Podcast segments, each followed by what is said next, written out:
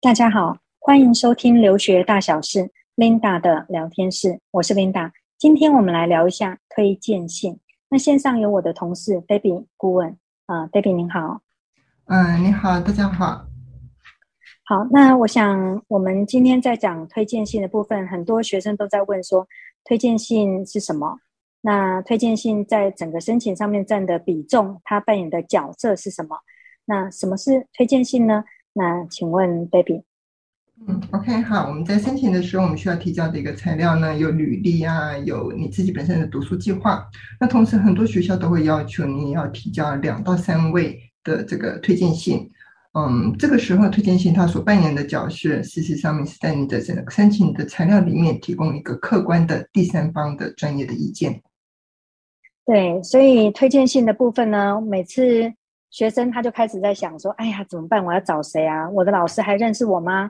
呃，这个是针对毕业的学生。那还没有毕业的学生呢，想说：“那我成绩不是很好，我的老师会答应吗？”那还有就是，如果家长介入的时候，家长就会说：“没没问题，我去找呃谁谁谁，他是呃有利人士哦。”哈，其实家长的角度看着这个推荐信，跟我们在找工作的时候那个推荐信有点不太一样。这美国的推荐信，其其实他不要三种人来写推荐信。亲戚、朋友、家人、神职人员这些都不适合。那我们要找谁呢？嗯、像像 Carnegie Mellon 他就有讲，如果你要找老师写推荐信的话，你应该约老师坐下来喝一杯咖啡聊一聊，让他更清楚了解你。那总要找一个认识的嘛。那你找一个不认识的，他都不知道要怎么接受你的这个邀请了，对吧？哈，所以那我们就请 Debbie 呃告告诉我们一下说，说推荐人要找谁呢？推荐人的话，我们主要是要看说你现在要申请的科系专业。比方说，如果你要申请的是 MBA，那你要找的推荐人最好都是你自己本身工作时候的一个的主管。通常 MBA 都是会需要一到两位的推荐人。如果你要申请的是理工专业或者是博士班的一个申请。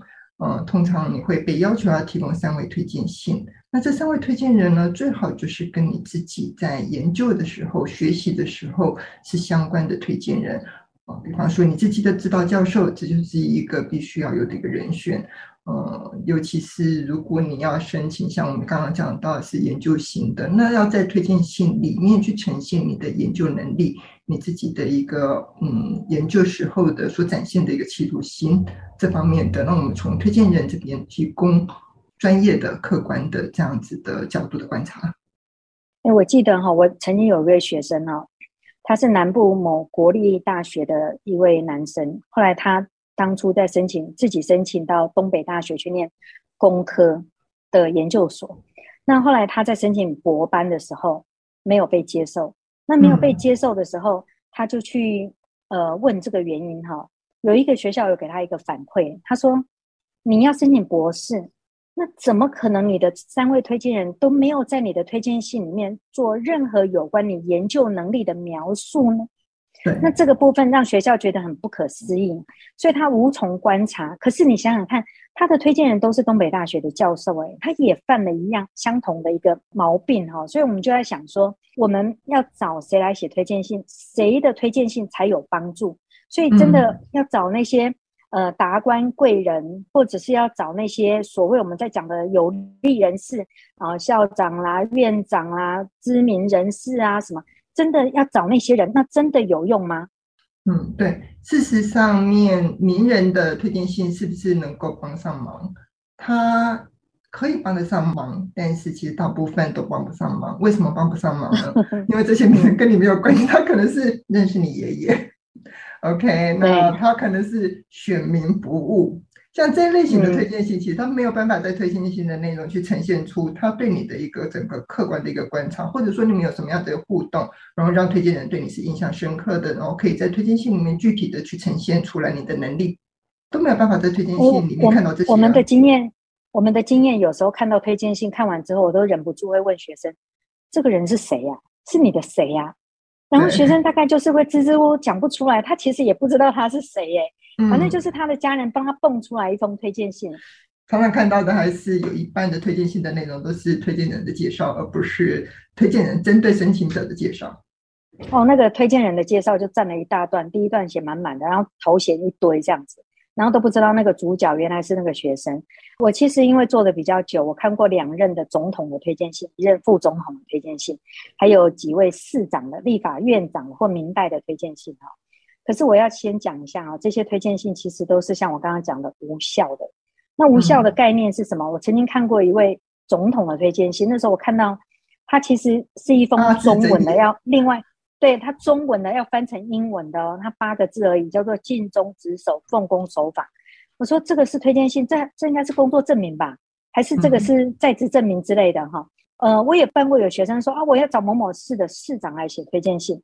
后来我说那很好啊，我那我就我就等你嘛，好，就等到最后，他就说算了，不等了。我说为什么？他说哦，那个好麻烦哦。首先呢，还要先给他看一下我所有的条件，然后看一下 SOP，还要问说我为什么要找他。好，或者是我要来个自我介绍等等种种的，然后来审核的时间要一个月，我说等下都快来不及了。他说那就算了。好，那当然我有办过一个早期我们在做推荐信的时候，它不是线上的操作，它是纸本的，也就是这个推荐人签了之后，可能复印啊，然后密封处签呐，然后就寄出纸本的。结果呢，寄出去之后，那时候我记得 Ruggers 他会寄一封那个明信片回来，谢谢推荐人。结果某位市长在用推荐信的时候，当时他出国，他的那个秘书帮他处理这件事情。结果呢，当这个市长回来了之后，收到这张明信片的时候，回复哦，这个市长也是出国留学的，就回复给这个学校说：“我不知道这个学生，我不认识他，我也不知道有此事。”结果后来那个学生非常快速的被拒绝。其实那次真是冤枉。因为他们中间的那个，就像我刚刚讲的一个过程，对当时那个市长是不清楚的，嗯、所以我们就要讲秘书处理嘛。对对对，所以我们就要讲一个概念，就是不要去让自己弄得这么的复杂。其实我有看过有那个推荐信，你找一个讲师，找一个你的主管都没有关系，因为他们写出来的东西比较有温度。那我有碰过有学生告诉我说，啊，我们老师帮学生写推荐信的前提，第一个要修过大三或大四的必修课的。至少两门课，然后分数至少要 A 以上，好。对然后呢，这个托福或 GRE 的分数至少要多少？好，而且绝对不能去催我，因为我很忙等等。嗯。然后呢，学生看完了就是说：“算了，我不找了，这好麻烦哦。”哈。对。但是这个时候你就要去想一个问题：那我们要找谁？我们刚才有讲说要跟我们申请有关的嘛？嗯、那有一些学校他就会说：“啊，我要三封，两个 academic，一个 professional。”那我们就碰到有学生，他还是交了。三封推荐信，但是呢，学校就一直通知他说还欠一封。学生就纳闷说：“为什么我都交啦、啊？那为什么他还一直跟我说还欠一封？到底是欠什么？”我就说：“嗯，当初就跟你讲了嘛，这个学校特别规定嘛，两个 academic 一个 professional，你是三个 academic，所以学校在等你那一封 professional 的嘛。那我们再请教一下这边哈，我们在讲学校他要的两封或三封。那如果今天学生说、嗯、我有三封或五封或者是六封？”那你会推荐学生这样做吗？为什么？嗯，OK，好，你有三位推荐人，或者是你有六位推荐人，就是一个很好的事情啊。那因为这提供给你在选择申请的一个学校的校数可以多一点，因为有些推荐人他会要求说，OK，我没有问题，我帮你撰写推荐信，但是我只推荐三所，或者是甚至我们之前有同学嘛，找那个名人啊写推荐信，然后那位嗯立委吧，啊，就说 OK，好，没有问题。嗯，可以帮你写。结果到学生要递交的时候，这位很忙的立委跟他讲说：“呃，我因为时间的关系，我只能够帮你推荐一所学校。”好，OK。所以这个时候，如果你有比较多一点的推荐人的人选，这是一件好事情。但是你在申请递交的时候，这个学校他要求你要递交两位推荐信，或者要你递交三位推荐信，那你就依照学校的要求去递交就好。顾问这边，其实我没记错的话，你甚至于是从学校的一个审核委员跟他们的一个讨论的过程当中，的确去得到这样的一个确认嘛。因为审件的委员其实他们每天要看的申请的文件很多，他也没有那个多余的一个时间去看额外的一个申请材料。我其实有听过他们讲，他们根本没时间看呢，尤其那时候疫情的关系也没有哈？所以没有时间看那个。那那我就想想说，那他们到底是怎么审这些学生的？有一部分是经验呐，因为你去看那个。大陆的学生有二幺幺九八五嘛？嗯，那你说像英国的这些学校在审的时候，像台湾也有所谓的中字辈或者是台青教的嘛？那如果说像我们有学生是东海大学的，申请牛津剑桥，一下就收到拒绝信的也有啊，因为你不是那种所谓的二幺幺的那种学生嘛，哈之类的都有。那我比较倾向的就是学校要几封就几封，不要多，除非啦，除非你申请的学校比较多。像有学生申请十五校，嗯、申请二十所学校，哪有那个老师吃饱了那么有那么多余的时间在帮你？对呀、啊，而且现在的那个推荐信不像以前用一封 letter 就替代，一大堆的问题还要开账号，然后还要评比。嗯，对。那我们就讲一下哈，所以我们是建议说学校要几封就几封，不要多啦，多了也不见得有人看。那曾经就有一位学生，他是说那学校要三封，但是他的系统可以多填一封四封，嗯、结果他就填了四封，但是学校仔细听哦，要三封就好了。那他填了四封，可是呢，学校一直说他的申请文件是 incomplete，那学生就说，对呀、啊，他要三封，我现在提供四封，可是真的也有三封出来啦，那他难道不能审吗？没有，谁叫你要填那第四封？你找你自己的麻烦了，所以我要建议说，如果你觉得这个推荐人就是帮你推荐这所学校，它的影响力既然这么重要，你就自己做好分配，不需要多，多了真的不见得就加分。嗯、那我们接下来再讲一下，就是推荐信的这个部分，很多人就在问说，当如果我人选找好了，我也沟通好了怎么做了，他告诉你说你自己写，我没有空，我你写了之后我帮你改。好，那如果是这样的话，嗯、我自己要变成代替老师的高度来推荐我自己。所以我曾经看过有个学生，他怎么写，他把它颠倒了。他说：“哦，这个某某老师呢，是就是教过的老师，最好的老师，他最有耐心，他最和善。嗯，他给我打的分数最高。他已经把颠角色颠倒过来了。哈、嗯，其实老师授权给学生写。”只是让老师省一点事，但是真正的在美国是事实上是不不这样做的，嗯、真的是老师做的哈。嗯、所以那呃，Debbie，您觉得如果老师授权给学生自己写的这个状况或者是建议是什么呢？的确，在台湾某一些推荐人他会要求同学呢。嗯，帮你写推荐信没问题。那你先把草稿提供过来。那这个时候呢，我们就是会跟同学去聊一聊。那你跟这位推荐人相处的过程是什么样子的过程？在相处的过程内容里面，有没有什么样子的状况是推荐可能对你比较肯定的，对你印象比较深刻的事情？那谈过了之后，会跟同学针对推荐信的整个内容去做一个架构上面的讨论。啊，其实推荐信的架构是挺算是 typical 的，就是三到四个段落。第一个段落一定是交代关系，第二三段呢是交代你跟推荐人这个互动的一个过程，推荐人对你的一个观察，跟最后的 conclusion。篇幅呢也不用太多，就是大概是一页。两百五十个字到四百个字。当然，如果说这是你跟着做 research 的老师，那你跟老师有好多年的呃跟着做 research，然后 publication 相关的一个经验，这一封推荐信可能会长一点，也许它会有两页。啊，还有另外一个例外是 MBA，MBA 它会比较要求说，推荐人针对学生的三个各自不同的面向，提供一个嗯大于五百个字以内的陈述。那是 MBA 是比较另外的一个科系。我其实会建议学生大概写到三段，不要超过，然后大概两百五十字到三百三十字之间，一页为限。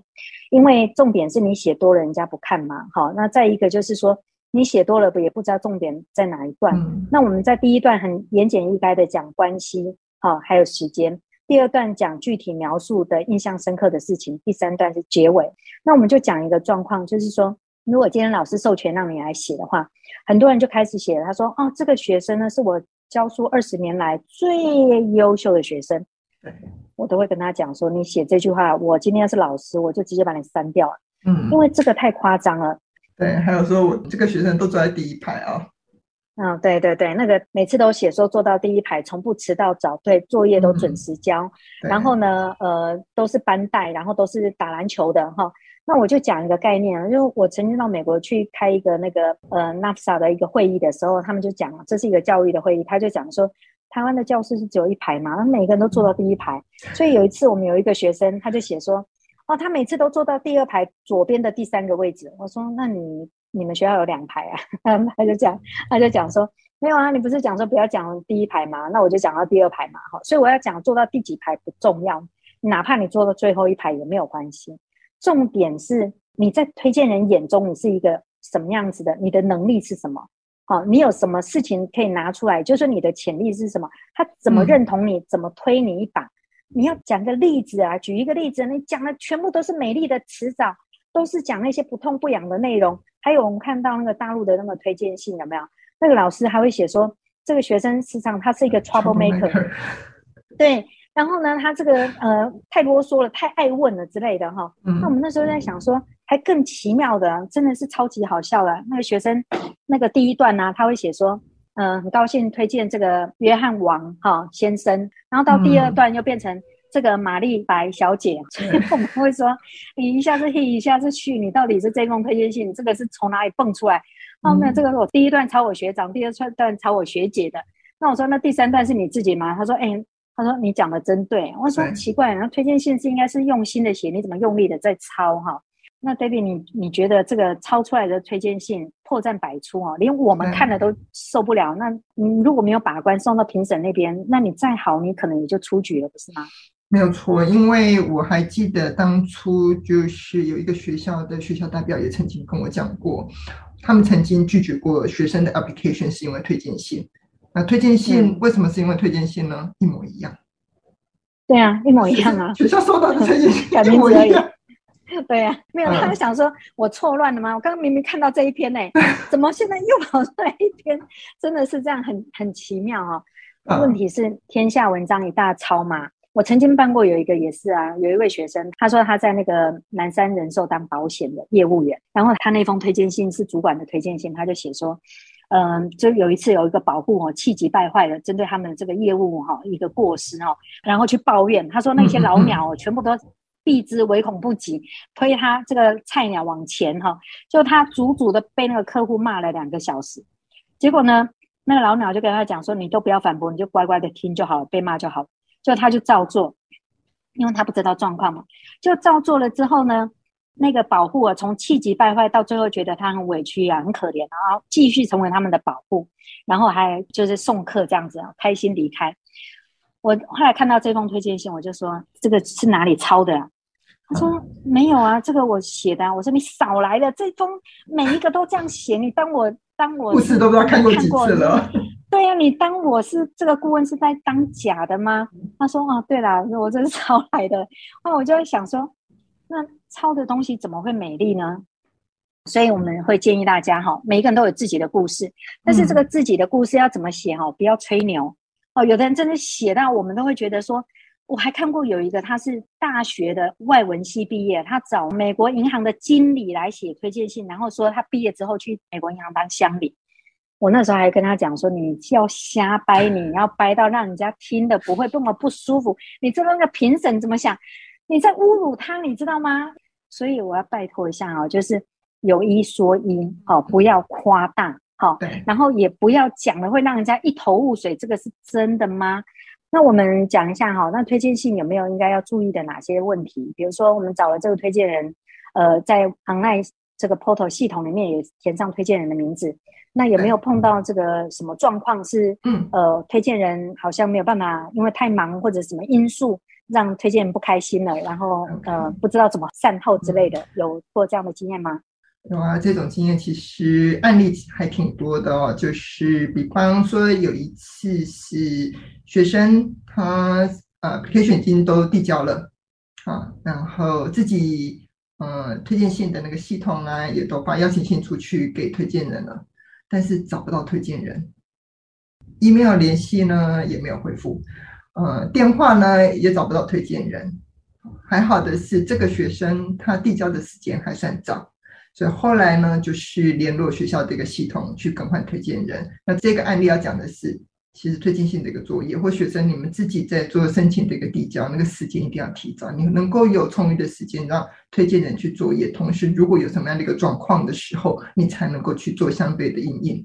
啊，还有一个是 Boston University 啊，很多台湾学生非常喜欢的一所学校，它的 application system 呢就会要求推荐人不是哦给个链接，你直接上传你的推荐信就好，他要求推荐人收到了。这个学校的邮件之后呢，他要去 create 去推荐人自己的账号系统，那他要从推荐人系统里面去提交，或者说有些学校去走的 Apply Web 也是一样，推荐人他们都有自己的一个账号需要去做设定申请。然后 BU 这个系统，我最常碰到的状况是，推荐人收不到邮件，他连那个 invitation 的 letter 都收不到。那大部分的状况都是机构啊，有一些大型的机构或者是学校。他们为了嗯治安的关系，他会去挡掉一些不认识的邮件。好，那、嗯、所以我们会说去垃圾桶看看。嗯，他有的是连垃圾桶都收不到，因为他从 IT 那边就挡掉了。嗯、所以等于是说，你要去联络学校的治安的人员，嗯、然后请他们去开放嗯李亚章，他那个系统叫李亚章，嗯、要去开放那个李亚章的系统，嗯、这个花很多时间。所以又推回来，刚刚讲到的提早，真的是对尽早。嗯嗯，嗯我记得那个我们另外一位顾问 Norris 啊，他就跟我讲过，嗯，他因为之前在那个 Columbia U 的那个 Computer Science 当初筛的评审，嗯、他必须要去筛掉百分之九十的学生刷掉，哦他可以看到的东西是他的 resume 跟他的成绩单，还有他的推荐信，但是 SOP 会给那个 faculty 去 review 这样子。他、嗯、那时候我就说，那你们在看那个。呃，学生的成绩单是怎么看的？他说，就像我刚刚讲的那个概念嘛，二幺幺的先留下来，对，其他的就就扔了。然后台青交的留下来，其他就扔了，是这样。嗯、他当时是这样，因为他既然要刷掉那百分之九十，你想想看他的量有多大。然后第二个，我说，那你们在看推荐信是怎么看？他说，看推荐信是他最快乐的时光啊。他说那个瞎掰到什么样的程度啊，真的是这个不能叫罄竹难书哦，只能讲说都很精彩。他说有那个学生呢、啊，他讲到学生，呃，救过十八个人呐、啊，吼，或者捐血捐了一百次，还拿到了一个证书啊，或者是他说，其实他们要看的不是这些东西，这些东西你或许在你的 resume 里面可以放，他的可能是一个 honor 一个 award，但是你今天在写推荐信的是针对你这个人，他在跟你相处的过程中，因为你什么样子的学业表现，你的研究能力。各方面的这个背书或者是认同，推你一把的一个描述，而不是在讲你生活层面。他那时候还跟我讲了一个，他说他跟这个人很熟哈，时常去吃他这个煮的这个水饺，然后跟他时常去登山。哎呦，我的天哪！他他意思就是说，他到底是你的谁呀？他这个已经失去了那个。推荐者的那个高度跟他的角色了哈，嗯，所以我们就要讲了，就是说你不要讲的好像关系紧密到什么程度，那也不要弄得好像这个推荐人好根本根本都不认识你的那种感觉，所以那我们就要讲一个概念，就是什么样子的推荐信是有加分的，那要写什么样子的内容，这一点呃，Debbie 你这边的经验是什么？嗯，OK，推荐信的内容主要我们刚刚提到了，就是要跟你自己跟推荐人相处的过程当中能够提出来的内容上面，最好最好能够跟你自己的履历还有 SOP 或者是 PS，我们可以看到一致的。好，那但是跟履历不一样的是，履历是告诉你说，让审荐人的委员知道说你有做了什么事情，有什么样的一个成果，但是在推荐信是透过第三者。去描述你在过程当中你所展现的硬实力、软实力，你的想法、你的人格、你的学习态度、你的问问题处理的方法，然后也是在推荐信里面可以透过第三者去让审荐的委员看到你在专业领域你所做的努力哦，那你的动机，还有你整个克服，你如何去克服一系列的问题或者是困难的能力。那我们就讲说，那个推荐信现在其实它有一些 rating 的表格，嗯，他会问或者问卷，他会问说这学生的优点长处是什么，缺点短处是什么？那你是他的推荐人，你给他打什么样子的分数？那你最后是怎么推荐他的？那我们就讲很多学生其实都不知道自己的优点，就不要讲说自己有什么缺点，好，其实。弱点有很多啊，你的专业领域的不太足够，可是你借由 Coursera 自我去提升时间管理的能力很好，或者是你托福考了八次，从四十八分考到一百零二分，你是怎么努力不懈的？哈，虽然也让人家知道你有四十八分，但那不是重点，重点是最后你还是达到目的了。那这个过程你怎么克服的？你有惊人的毅力哈之类的。那有一个部分我曾经听过学校讲。他说他们在填那个 rating 的表格，比如说你的 motivation 啊，你的 teamwork 能力啊，或者是你的自我学习能力啊，或者是你的好奇心什么。台湾的推荐人是怎么打分的？top three、top five、top twenty 无法观察，然后再把绕一轮回来，又像那个九弯十八拐这样子。对他，其实我听过那个学校在讲，我们要收的就是全部都是 top three 的。嗯，你如果说你的推荐人都不挺你的话，还填一个无法观察，他都不认识你了，你叫我们来买单，我们怎么收你嘛？那但是有的老师真的就是有一说一啊，他不会跟你客气的，就是不够好就是不够好，然后非常好就是非常好之类的。嗯，所以我们还是要讲哦，推荐人呢，我们时常在讲找谁哈，还不如找。最了解你、最愿意推你一把的这样子，而不是那种高高在上找不到人、忙得不得了，嗯、或者是你跟他讲话会害怕哦，或者是会紧张、会发抖、会流、会出汗的那种，就算了啊，因为你在找他麻烦，他也不见得真的可以帮助你。不过我还是要去讲一下，多数的老师哈，其实他们是很愿意去帮这些学生在申请的这条道路上面去提供一些资源哈。但是我曾经看过有一个学生，他就说。我们那老师哈怎样怎样圈圈叉叉的哈，然后那我就问他说：“那为什么从刚开始的很热心到最后不见了？”我说：“那你你说你都有去问他，那你是怎么问的？你那个信可不可以给我看？”对，就他给我看了之后，我就跟他说：“我要是那个老师，我也不会理你，真是没礼貌。你你怎么叫他老王啊？”他说：“嗯，哎呀，他说大家都叫他老王，他说那老师会觉得我叫他老王是很亲切。”我说：“你错了。”你还是要尊称他嘛，你要给他一个，他是你的老师，你还是要某某老师嘛。什么叫老王呢？那第二个，你说，嗯、呃，你要快一点，不然我就来不及，我就毁了。哦，我相信老师也不会害我。天哪，我说如果我是老师哦，我没有那么大的度量，我就不理你了。嗯，嗯哼，对啊，其实现在现在很多的同学呢，可能找秦老师写推荐信，就是发一个邮件。那在措辞语气上面也稍微嗯没有注意到这种尊敬啊的语气，我们会比较建议同学就是说，就算就算老师今天是让你写草稿过去，那你也要知道说，老师接下来要帮你递交推荐信，他们有很多工作要做，所以跟老师保持一个好的关系，让老师去了解你目前的一个状况、你的想法、你对未来研究所的一个学习的一个规划。这一个真的是都要跟老师保持一个持续的一个联系，然后以台湾现在目前的一个状况，疫情的部分算是还行，好，所以可以跟老师约个时间见面，就跟老师约个时间见面聊一聊、谈一谈，这是比较理想的。不管是在申请的任何过程，你刚开始找老师写推荐信的也好，嗯，接下来你要准备递交的时候。都是你要跟老师保持一个好的一个联系。那当然，你的递交申请了之后，尤其是你拿到入学许可、拿到 offer letter 以后，记得记得一定要谢谢你的推荐人。对，没错，这个就像哈佛大学，他在讲那个推荐信的时候，他最后就在讲这一个部分。当你做完了这件事情，请老师做完这么辛苦的做完这件事情，一定要给老师一声谢谢。申请的结果一定要给老师反馈，这个是做人的道理。哈，那我们最后来讲一下啊，就是什么是一九七四年家庭隐私，就是家庭教育权利跟隐私法案，这个是什么？嗯，嗯，OK。这这个只会出现在申请美国学校的时候，你会看到的。那通常学生在填写学校的 online application 的时候，他会被问到一个问题，尤其在推荐人这里说，他就会问一个是说，呃，一九七四的这个 Family Education Rights and Privacy Act 的呃这一部分，你要不要放弃这个权权利？很多同学也看到这个啊，这是什么呀？这什么挖沟？很很多学生说 权利，那我当然不要放弃啊。对啊，对啊，我为什么要放弃权利嘞？嗯，嗯，OK，好。事实上，这个权利呢是在一九七四年颁发的一个法案。哦，那这个历史背景我们就不在这边多述了。最主要呢，它是让学生有这个权利，可以去看到他申请的相关材料，包含了推荐人帮他撰写的推荐信。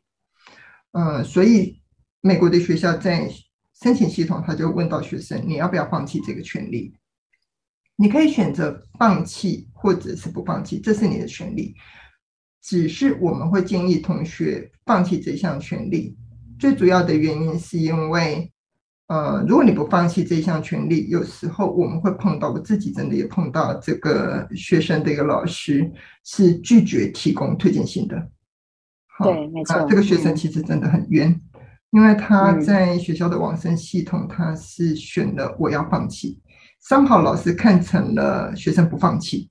所以他就知道收到那个 email request 之后，非常果断的 decline 掉，我拒绝提供。嗯，对对对，哈，对。其其实，在美国，他因为有一些我们常常听到的一个状况，就是说，可能这个学生念不下去啊，被老师。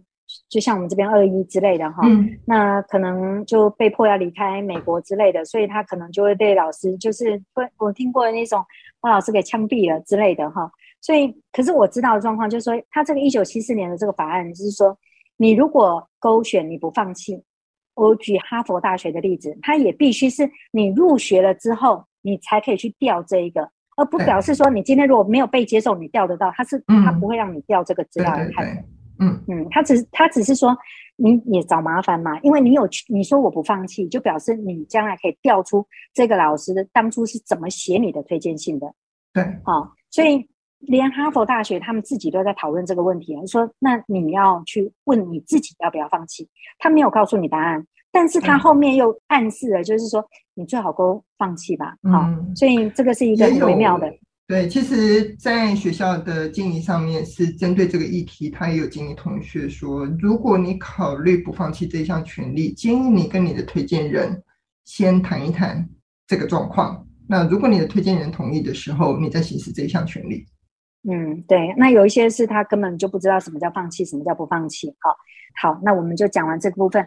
那其实今天我们讲推荐信的这一个部分，哈，我们是希望说，当你有出国的准备。或者是将来毕业之后想要在美国找工作，这些推荐信都是有必要的，而且是有帮助的哈。所以怎么样去建立或者强化跟推荐人的关系，非常的重要。所以我们有时候会时常跟学生讲，接下来是端午节嘛，中秋节嘛，教师节哈，嗯、不管什么节，你都去给老师节日快乐，让他记得你是一个有礼貌的学生。那日后当你开口要讲推荐信的时候，老师至少也会看在你。有够礼貌的状，对，至少还记得你是谁啊？对对对对，好，那最后我想请问一下，David 还要给我们什么这些学生们什么更好的建议吗？要注意推荐信的这个撰写的部分。嗯，撰写的部分应该是在，如果说今天是老师让你先打草稿，那你记得在最后结尾的时候不要写说哦，我建议你录取这位学生这一类的文字。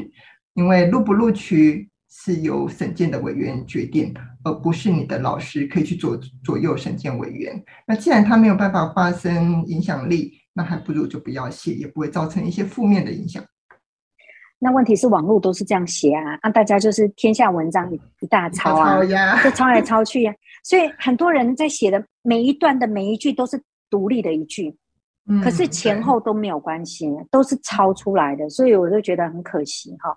我有时候就会跟学生讲嘛，你准备一个托福，花那么多补习费，然后考试，花那么多钱，你这个推荐信写这篇花了多少时间？他说我自己写没有花多少时间，但是我抄也抄了二十分钟。我说你抄了二十分钟，你就希望这个申请的结果是美好的，怎么可能嘛？所以我看过有那个高中校长帮学生写推荐信。哇，写的真的是很感，嘿，四千个字哦，中文字哦。他写说，但是有两千个字都是学校介绍啊。哦，对啊，都在讲啊，说他们学校的钟声多美啊，然后他们的学校的那个虫鸣鸟叫声啊，然后希望这个学生呃将来回来之后在光宗耀祖、光耀门楣的讲这些。所以我我我们其实看到那个很认真的推荐信，嗯、但是我们也要讲一点，就是说评审没有那么多时间，嗯，所以怎么样在。在那个很短的一页之内，把这最精华的要写出来。其实最精彩就是第二段事实的描述。举个例子，应该是这个部分。其实我们很多学生推荐信就是一页两百五十个字，一样是录取 Harvard，一样是录取 Stanford。嗯，对对，真的是这样子。所以重点是要真心还有诚意啦。好，这个倒挺重要。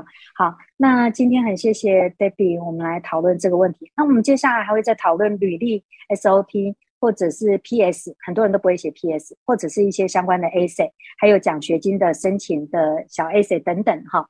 那好了，以上呢是今天分享的内容，对于留学的相关议题，希望能有不同的思维。如果您喜欢我们的节目，欢迎订阅并加入学人留学的会员，提出您的问题。我是 Linda，非常谢谢您的收听，我们再会。